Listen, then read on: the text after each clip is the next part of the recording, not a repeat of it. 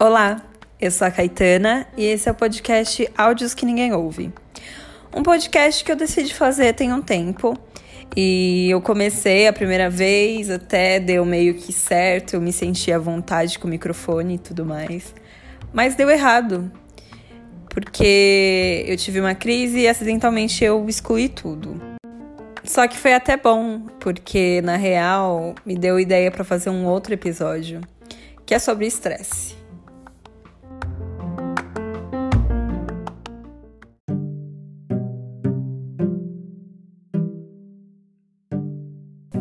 É muito engraçado como o estresse muda a nossa visão do mundo, né? Eu tinha achado que o mundo tinha acabado porque eu excluí dois ou três áudios de alguns minutos. E é muito engraçado como ele afeta nosso corpo. Eu falo engraçado porque é um termo que a gente usa para denominar qualquer reação que não seja esperada. Eu acho que é isso. É assim que eu uso o termo engraçado para definir as coisas. É muito engraçado como isso reage no nosso corpo, porque, por exemplo, eu já fiquei estressada com outras coisas, é claro, ao ponto de perder sobrancelha.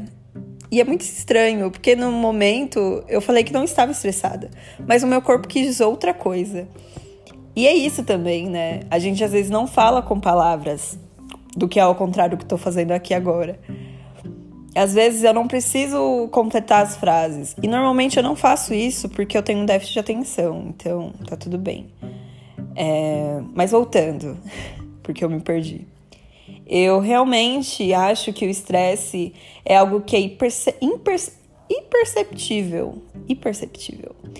Mas a gente percebe nos sinais que nosso corpo dá. Eu não sou uma pessoa que explodo. Nunca. Às vezes.